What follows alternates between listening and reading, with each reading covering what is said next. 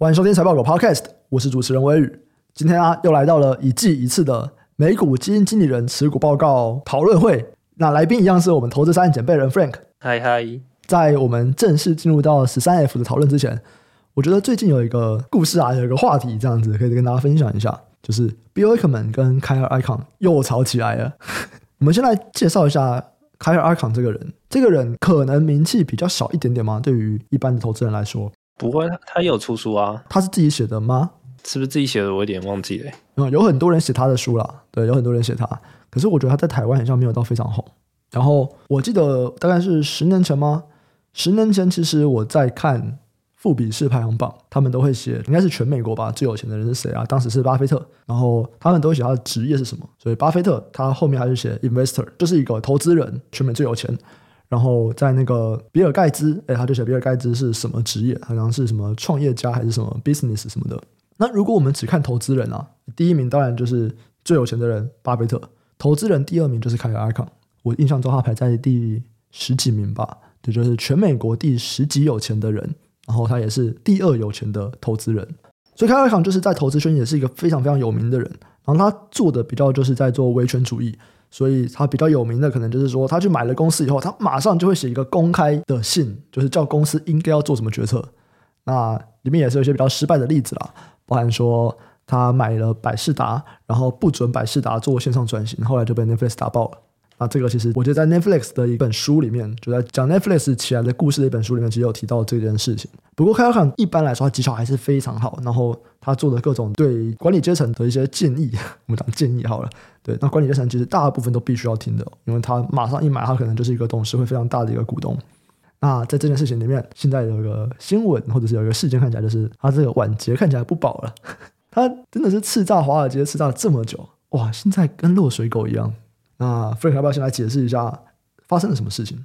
诶，就是好像在四月底的时候吧，有一家还算有名的放空机构，就是之前放空印度最大上市公司的那一家新登堡，他就是对 Icon，他有一家企业叫 Icon Enterprise，那这个企业占了他个人净资产的大概八十几个 percent，算是他旗下最大的资产啦，对。基本上整份报告，我觉得最核心的点啦，是他在计算持股的 valuation 的时候，用的是 level three 的 valuation。那 level three valuation 其实说他是拿可比交易，他就他认为这个资产的流动性太差了，所以他选择用可比交易去做一个 pricing 的动作。但是放空报告觉得说，哦，其实这些有一些资产它是有在刺激市场交易的，那它的在交易的价格其实不如它报告里面的价格这么多。对，然后再来第二个是说，假如说我们去拿一些可比的公司来比，它其实也不应该值这么多钱，所以他认为说，在财报里面的那个资产的数字是高估的。对，这是第一点。那第二点再是，如果你去看所有封闭型的基金，因为基本上这家公司就是一家封闭型的基金啦，它的架构是比较复杂一点的。如果你去看其他也很有名的投资人，就是像 Bill Ackman 他自己有一个封闭型的上市基金，还有 Serpong 也有，那基本上他们都是折价的交易的，那只有 Icon 它是一家的交易的。我觉得其实这两个是最核心的，那其他比较零碎的，像说什么近几年的公开市场表现绩效不好啊，跟一家卖方的关系比较特别啊，然后只有这家卖方有 cover 这家公司啊，然后给了一个很好的 rating，对，我觉得这都比较次要啊，最核心的应该是前面那两点。嗯嗯，凯尔艾康的这间公司叫 IEP，它的纳斯达克挂牌，在这个放空报告出来以后，到今天哦，IEP 已经跌了六十趴了。嗯，就是看起来市场是非常买单这份报告的，认为凯尔艾康这间公司里面的资产被过度高估了。然后在我们录音的前两天，Bill Ackman 发了一篇 Twitter，他说他最近很着迷在这个风波啦。然后对他用的是 Fascinate，对我最近对于这个风波非常的着迷。然后开始就讲一些凯尔 Icahn 里面的一些事情。他直接比喻说，想到 Archegos，大家不知道有没有印象？就之前那个 Bill Huang Archegos，他就说，哎，他让他想到 Archegos 都是同样的案例。然后他就说，Icahn 在这个传奇的职业生涯里面，他树立了许多敌人。我不知道他有没有朋友。那，他就是这个样子，我就远远在那边看，对吧？整个就是在煽风点火。Bill Ackman 跟凯尔康他们之间的争议已经非常非常久了，最早最早是在二十年前，当时 Bill Ackman 把一个不动产公司卖给了凯尔康，然后卖的是每股八十美金。他当时有个合约啦，合约里面其实写的是说，哎，我八十美金卖你，可是如果你在三年内卖掉，然后你赚超过十趴的话，利润要分我一半。这是当时的合约。结果开发商一年就把它卖掉了，然后卖掉以后赚了七十趴，他八十美金卖，然后一百三十几块卖掉。也，结果他不算卖掉了，就是以开发商的定义来说，这间公司就被并购了。对，用一百三十几块的钱被并购了。然后等 Bill Ackman 跟他要钱的时候，他就说：“哦，这个我是被并购啊，被并购跟卖掉是不一样的。”对，就是我是整家公司被并购，而不是说，哎，我单纯我的股份卖给他而已。Bill Ackman 就超不爽，你这样就牵扯到了几百万美金。对，Bill Ackman 超不爽，就告他。然后整个判决过了八年以后才定谳哦。那法院是判 Bill Ackman 获胜，所以凯尔康必须要给他钱。凯尔康也给钱了，他也打电话想要去说，哎，好了，那我们战争就这样子吧。结果 Bill Ackman 不理他，他还把这个 当时他们的对话全部公开出来，这样子就想要让大家知道说，哎，凯尔康这个说话不算话，小人。结果那个时候已经八年了，二零一一年的时候，Bill Ackman 就把这个对话公布。结果再过两年，Bill Ackman 就是放空贺宝福，凯尔康就去尬空他，买爆贺宝福，说贺宝福好棒棒，就是尬空这个 Bill Ackman，让 Bill Ackman 赔了非常多钱。所以他们等于是零三年有一次争议，一三年贺宝福事件又来一次争议，然后再过了十年，哇，现在艾康看起来这间公司怪怪的，哎，Bill Ackman 马上再来发文说，哇，你这人怎么这样子啊？你看起来什么信用有问题啊？你的那个不太诚实啊，这样开始投资圈就有些人在发表一些评论了，说嗯，Ackman 真的是这两个人到底在干嘛？然后 Ackman 你做人不太厚道啊什么的，你干嘛这样子落井下石啊？对，我就蛮想觉得，大家如果最近有在关注这个 Twitter 上面的投资人的笔战的话，嗯，那个烟硝味很重啊。那看起来目前开发卡应该是没有什么太强的反驳的余地吧，对吧？应该说反驳的很弱啦，然后。我觉得站在他的角度，他其实很难反驳什么，因为第一个卖方报告比的是次级市场的价格跟财报上的价格。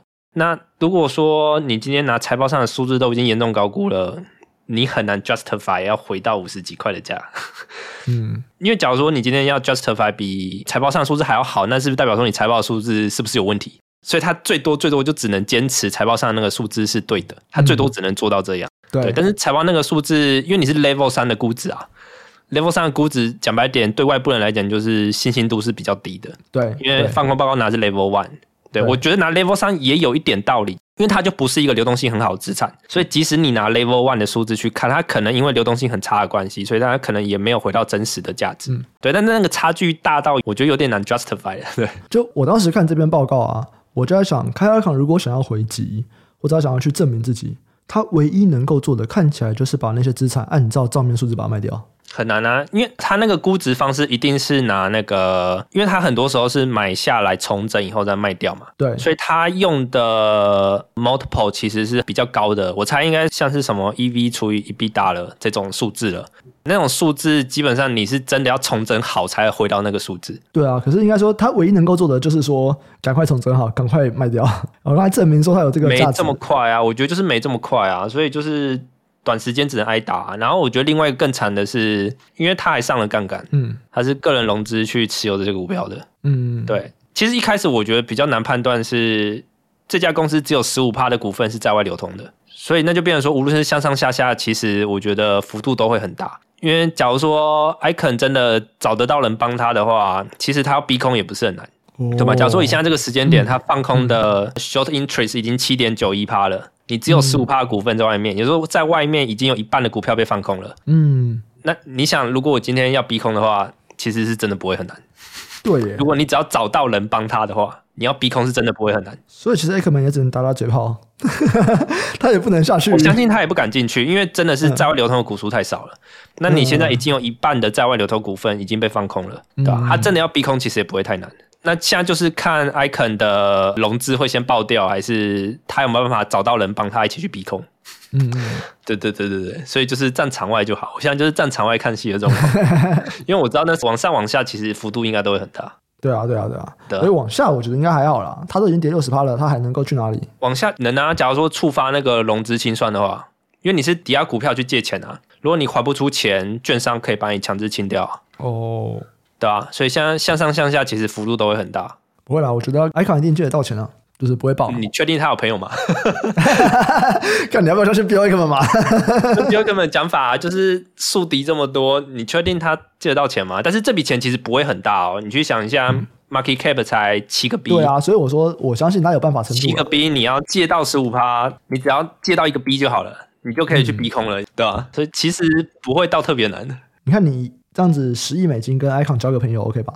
哦，我不确定、啊，我没这么多钱，我不知道划不划算。就是一个 B 真的不会很难，对，他要做逼空这件事情真的没有很难。嗯，因为对他们来说，他们也可以赚啊，对吧？呃，不一定啦，因为你逼空完，你不一定倒得掉啊。嗯，要算一下，我觉得如果是一半的股权的话，应该是有办法吧？对啊，然后再来是你现在被 SEC 调查，你去做逼空是不是有操纵市场的嫌疑？他现在已经被 SEC 调查财报的功率了嘛？哦，真的哦？对啊，对啊，对啊。他第二根跌下去，就是因为 SEC 调查。哦，是 SEC 吧？我没记错的话，反正就某个主管单位啦，我忘记是调查局还是 SEC 了。哦，这我没有 follow 到。对对对对对。好，那我们接下来我们就来聊一下这一季的美股基金经理人持股报告吧。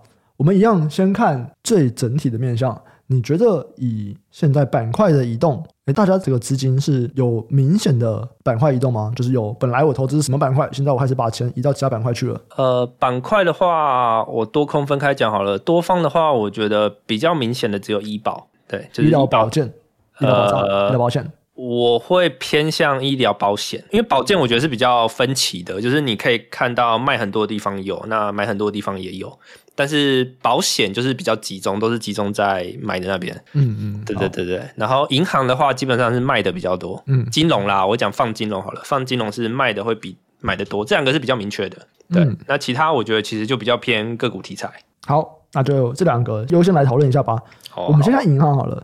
银行卖的比买的多，代表说其实现在的基金经理人其实不太看好银行股。呃，我可以理解啦，因为那个时候是三月三十一嘛，刚好是那个区行开始有风波的时候吧。嗯嗯，对，刚好就是接那个时候。那通常这种会自强化的状况，我觉得一开始先跑是蛮合理的。现在应该都买回来了。不一定啊，我不知道，我不确定。如果你看区行，除了少数几只股票，像是什么有买到 FIC 拍卖资产的那些银行，就是 NYCB 跟 FCNCA 哦，好长，对，还有偏正央也只有 WAL，对，那其他其实我觉得走势来看，好像都不一定有比事发后的那几天股价还要好，对吧？应该都没有回到那天哦，对吧？就真的除了少数银行，其他应该都还在三月十五那个价格的下面。对对，哎，我怎么有印象嘉信有回来啊？结果也没有啊。嘉信今年还是跌了三十四趴。哎，嘉信没回来啊。我现在都是拿那个啦，嗯、就是事情发生后的那个礼拜的价格去看。嘉、嗯、信也没回来，嗯、对吧？真的只有少数银行。哎，可是这个事件，哎，我记得我们上次有录过一集嘛，我有点忘记我们那集什么时候上的。嗯，对，这个事件到现在。还没落幕吗？就是只要偏正央的那几家，可能有谁要卖啊，有谁跟 Fed 拿钱啊，就会开始有一波动荡啊。嗯，我的意思是说，这件事情大家还是会有疑虑的，是不是？因为其实那个时候我们有提过嘛，它主要的疑虑就是在说，诶，有可能被挤兑的问题。呃，那个时候的疑虑是对于流动性的问题嘛。那大概到 FRC 倒了以后，其实你看过去，大部分的银行。体质我觉得都不会有流动性问题了，就流动性这端是不会有问题的。嗯，那你说资产那端的问题，那是没办法解决的，因为那是升息造成的。对，所以那端是没办法解决的。那当然，如果接着停止升息以后，这段压力就开始小，因为最近已经开始在讨论停止升息的问题了。资产那端折价的问题应该会开始小，但是流动性这边基本上在 FRC 倒下的那时候，几乎是所有银行都没有问题了。但是我觉得市场还是很恐慌啦，因为像 PACW 是它在 FRC 倒掉以后，那个时候的保险比率大概是七十几趴，我记得七十八趴了。嗯、对，但是它在风波说自己要卖的那两天，还是移出了大概十个 percent 的存款。哎、欸，所以代表说，其实大家现在对于银行这件事情还是有一些害怕嘛？因为你刚不是说，哎、欸，流动性没问题吗？那他为什么要移出存款？就代表说他其实是啊，应该说你不能预期大家都这么理解状况，然后再来是移出存款这个事情的成本是很小的。嗯，嗯，对，所以当他今天是未知的时候，然后你做这件事情成本又很小的时候，我觉得很多人会倾向直接去做这件事情。嗯，对对对。了解。但是如果你说数字来看，我是觉得应该是已经过了啦，对吧？嗯。那当然，因为银行的财报第一个是很不透明，那我不确定大家信心会压多久。那感觉是可以买一个类似像银行的 ETF 哎、欸，因为不可能全部都这么惨嘛，对不对？应该说，如果你今天要买 ETF，你现在担忧反而变成商业不动产那边，对，大家开始会担心商业不动产的问题。但是我觉得商业不动产好像也只有 Office 比较有问题，其他其实我觉得好像也还好，对吧？那就是变成说要挑啦，我也不会 prefer 说要买一个指数吧，我可能就是挑着比较有信心的几家分散买这样。嗯，好，没问题。那再来，这个是看起来有大在大卖的嘛，银行。哎、欸，但是它大卖的基本上都是那个大行啦。嗯，我觉得卖多的反而是大行的，小行好像是偏卖的。哦，对。可是你刚不是在说有危险的区域银行吗？呃，应该说造成这个风波的是区域行啊。但是如果你去看卖的，几乎都是大行嘛，像 J P Morgan 嘛，J P Morgan 啊，Wells Fargo 啊，Morgan Stanley 啊，Citi 啊，都是大行啊，卖的几乎都是大行啊。那这个卖的理由是什么？我觉得就是区域行的风波啊，会一起带下去啊。就是你说区域行其实没什么卖，还是买区域行，然后我就卖大行，就有人想要抄底啊，所以区域行看起来是偏卖啊。嗯，好，对。那下一个是大家大买的板块，医疗保险。哎、欸，对。但是我觉得医疗保险其实从前几个季度就是进买方的啦，看得出来大家对这一块是蛮有兴趣跟信心的吧？只是股价发生了什么事吗？其实也没发生什么事，我觉得整个主题从一两年前就听过了。我觉得最主要是板块估值是真的偏低，就是这个板块其实估值都有点太低了。然后如果你去看少数买的那些股票，他们基本上又是比人家在更低，就整个板块已经偏低了。然后他们又喜欢去买那种低于板块平均的那几只股票，对，那几只就是买的人最多的。那如果你说有什么事，我觉得没什么变啦。就第一个是宏观角度来看。美国老人人口上升比例是蛮快的，到二零三零年大概是六个 percent 的增速了。然后第二个就是他们最近有一个变化，就是他们以前整个合约是 per service 吧，就是按服务跟疗程去付费。他们现在更偏向 value based 的 care，就是他按照成果，就是你今天治疗的成果去获得那个报酬。所以基本上有变化就会有新的赢家跟输家。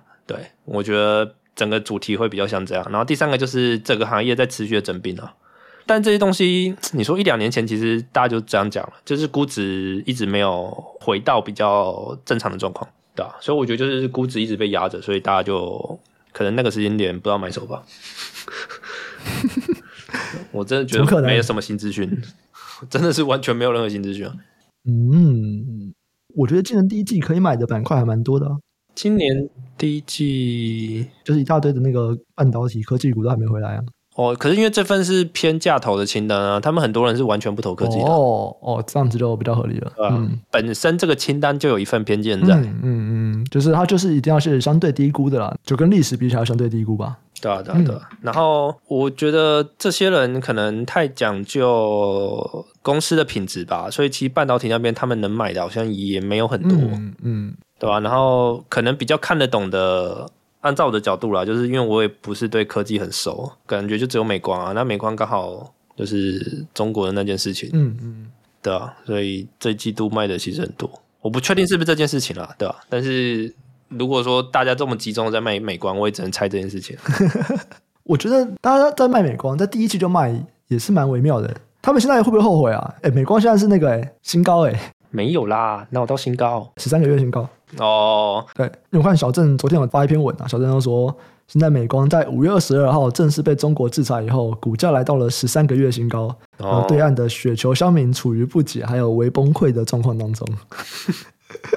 为什么我们封锁你了？结果你创了十三个月新高？就整个板块现在不是大家就在猜那个记忆体在底了？对啊，对啊，而且中国其实去封锁美光，可能影响范围不会到太大了。就不确定啊，因为你间接那一块其实比例不小，我记得间接不是快四分之一吗？公司的说法。然后因为本身整件事情就是政治因素嘛，那你也不确定他会把审查拉到多高，整件事情就是你没办法预测啊，就政治因素啊，直接好像十个 percent 吧。以目前他们的这个审查办法啦，主要看起来还是在数据中心跟电信业者那边。那应该是不会到消费型，就是所谓的间接销售 PC 啊、手机那边。我觉得就是那个时间点不确定啊，因为讲白点，它干记忆体能有什么数据安全的问题？就是你硬要讲的话，就是数据中心里面吧。就是我觉得最核心就是中国要报复啊，嗯，那他只是找个名誉去弄你而已，他想要弄到什么程度你也不知道嘛，所以最多最多上限就是二十五啊，含间接啊。OK，所以大家亲，我觉得也是合情合理的啊，就是因为你真的没办法预测。中国想要复仇到什么程度。嗯，对啊。好，在板块里面，你还有提到一个能源板块，来不要说一下这是什么东西啊？能源哦，应该说个人好奇啦，因为到三月底为止吧，其实我觉得天然气这边的走势是很弱的啦，天然气大崩跌吧，然后其他能源其实走势也都偏弱，对吧？那就我的印象，其实，在去年 Q 四的时候，很多经理人在能源的仓位是很重的，所以我很好奇，说这些经理人这个季度的动作是什么？他们还好吗？关心一下。欸，基本上都是加的比较多，嗯，对，就是在这种大回档情况下是加的，所以我就比较有兴趣一点。好，那你判断他们加的原因是什么？嗯，其实我觉得能源也没这么复杂，就看供需啊，所以可能就是觉得状况还行吧，对吧？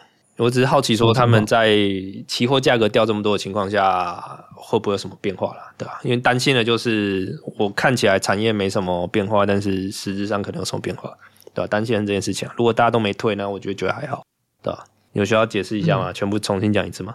因为我觉得这前讲多次，稍微讲一下。呃，好了，反正大主题就是前两年大家趁价格很好的时候改善了自己的资产负债表，那基本上就是认为在未来可能是十年到三五或者是三零，其实整个无论是煤炭啊、天然气、石油，其实量是不会掉很多的。其实目前大部分的估计看起来都不会掉很多，对吧？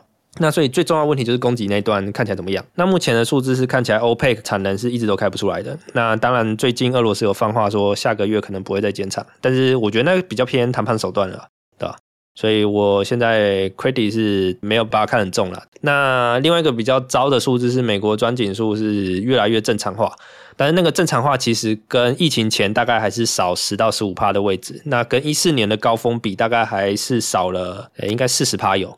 对，所以这个正常化其实看起来也没有到这么危险，尤其是这两周这个数字又开始往下掉。对，就是说供给端看起来确实还是比较少的状况，那需求端看起来应该也没有什么突然的突发式创新，所以石油、天然气、煤炭应该都还有需求，对吧？主要是这样啦，嗯，这是传统能源的部分啦。没错，这个如果有兴趣的话。之前 Frank 来我们节目，其实都有在提到能源，这个能源已经讲两年了吧？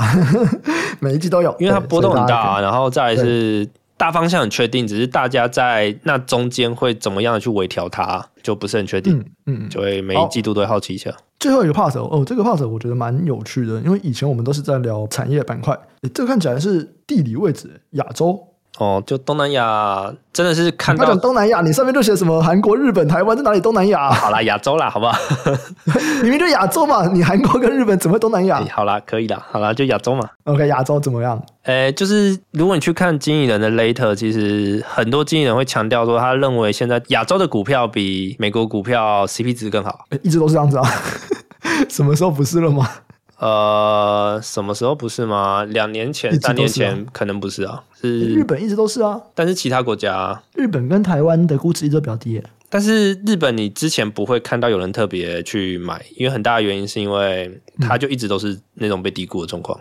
对、嗯、对，所以我就说。如果今天要讲低估的话，我觉得它一直都是比美国相较来说估值比较低。为什么现在才开始看呢、啊？应该说，假如说你今天拉到两三年前来看，中国不一定比美国还要便宜，然后韩国也不一定比美国还要便宜。嗯嗯，对对，那是这个季度很明显就是大家更多人去提亚洲股票。嗯，嗯，而且甚至两年前大家反而会更喜欢欧洲，而不是亚洲。现在比较少人提欧洲了吗？呃，第一个是欧洲涨上去了。而且，因为欧洲股票基本上有两大类，一部分是金融股，然后一部分是奢侈品。奢侈品其实涨得很凶。那如果你你现在这个时间点去刷全球动能股票，其实前面很大部分会是欧系的银行，所以等于是说欧股那边其实比较大的两个，我觉得涨幅也都蛮多的。嗯嗯，对对对对，所以我觉得欧洲还是有，但是我觉得没有亚洲这么明显。好啊，那亚洲大家买什么？亚洲每个地方就不同的东西啊。韩国我看到的是集团股吧，就是前几大集团，因为可能小股票大家比较少看吧，就是前几大股票，什么 SK 啊、三星啊、LG 啊，那个 NAV 的折价好像七十到八十趴吧。对吧？嗯，对吧？好像就比平常再更多一点，因为集团股本来就有折价，它好像折价又再比平常再多一点，对吧？那当然可能最近有自己国内的房地产风暴了，所以造成了折价放大，对吧？那日本，日本我觉得现在有三种方向，第一个比较多人知道，可能是巴菲特的五大商社。对，这也是集团嘛？诶、欸，对，这是集团嘛。然后再来是五大商社，几乎涵盖日本的食衣住行吧，几乎都涵盖了。对，然后另外一个方向就是像他们的一些比较大的工业股，像是 Sony 啊、Panasonic 啊，对，这边也有看到有人推。嗯，对。那第三个是我自己比较喜欢的方向，就是证交所那边的方向。当然，这个就偏小股票了。就是呃，他们证交所在今年年初的时候发了一篇算报告吧，他们想要去改革自己的股票市场。那他们说，他们认为现在日本股票市场有个问题是，日本的公司的资金使用效率太差，所以造成日本公司有一半的股票 PB 是小于一的。然后 ROE 也普遍不高，因为交叉持股跟囤有大量的现金在账上，所以就是资金使用效率不是高。那他执行了一个方案，其实好像是去年还前年就开始执行，他的三年计划。然后今年的目标是他希望在年底的时候要让 PB 小于一的公司尽可能的少，然后你资金使用效率也要拉高，它的衡量标准是 ROE。所以你想，你要同时把 PB 跟 ROE 拉高，其实最简单的方法就是把账上的超额现金配出来。没错，我就是减资。对对对对，最简单就是这样做。那你就想，每一家日本公司账上都一堆现金。OK，所以就是大家库藏股，然后打消这样子，注销掉。就是我觉得是配出来啦。日本好像比较少玩库藏股这种东西。哦。对吧？反正就是会有一次性的大额配息。我在赌这件事情，因为他好像你不达标，你是要写报告说为什么我没有达标。哇，好硬哦，这好日本哦。对啊，对啊，所以就觉得说，哦，如果你今天证交所推这件事情，它有一个催化在，那我觉得好像可以试试看。对，嗯嗯，了解，对吧？那。台湾应该就还是台积电，就对啊，台积电为主啦。但是如果你去看，基本上半导体相关，对吧？然后中概那边呢？中概就是有淡出啊，因为大家都知道为什么它被低估，就是第一个是中国那边经济状况有点问题，然后再是中美冲突，大家也不知道怎么解，对吧？所以就是大家都觉得被低估，但是斗个淡出，所以大家其实都很谨慎。我觉得目前看起来都很谨慎。那即使是欧美的经理人有买的，大概也都是集中在前几大而已，大概就是 PDD 啊、八八，然后京东。哎，PDD，PDD 还可以吗？PDD 增速很快，PDD 现在是零售的王者哎。他们被 Google 下架嘞。呃，还是王者啊，这就是他厉害的地方。哦，真的吗？这看起来他那个治安问题问题很大哎。嗯，那市场给他的信心跟财报开出来的数字，他昨天才开啊，他今天涨了十九个 percent。主要是如果你认真去看估值，其实每一家真的都很低。就是拼多多现在即使涨完哦，它的 forward P 大概是十五倍，八八现在大概是九倍多。然后像瑞信大概手上有一堆现金，如果你把现金去掉，大概也是在十五到十八。可是瑞信跟拼多多都是三十到五十趴的增速在增长，然后都是龙头。诶、拼多多可能还不是龙头，因为它现在比八八还要再少一点。但是大家都预期它这个动能维持下去。就是你可以看到，就是其实增速这么快，它的 PE 大概只是吹在十五倍位置。那大家也都知道为什么，就是第一个中美冲突，第二个就是中国那边经济状况看起来有点问题。这个瑞信这个死而复苏的故事也是蛮值得研究一下。我觉得没什么好值得研究诶、欸，就是应该说造假有程度之分。嗯，对对对，有一些造假是他可能只要换了管理层，然后稍微改一下工作流程，那个就没事了。欸、他三年涨十倍。呃、欸，就是原本觉得他的那个造假是他的利润都假的啊，可是现在看起来他有办法把它拉回来。